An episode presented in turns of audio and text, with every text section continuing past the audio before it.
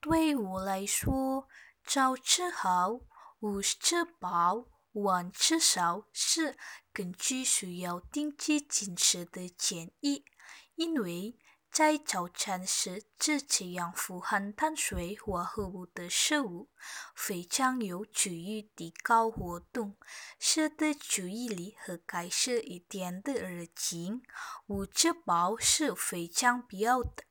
因为经过半天的活动，我们的身体需要通过吃有营养的食物来补充，才能继续活动到下午。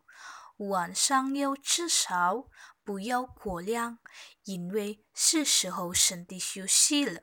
晚上五脏六腑功能开始衰退，所以人们建议晚上要适量吃。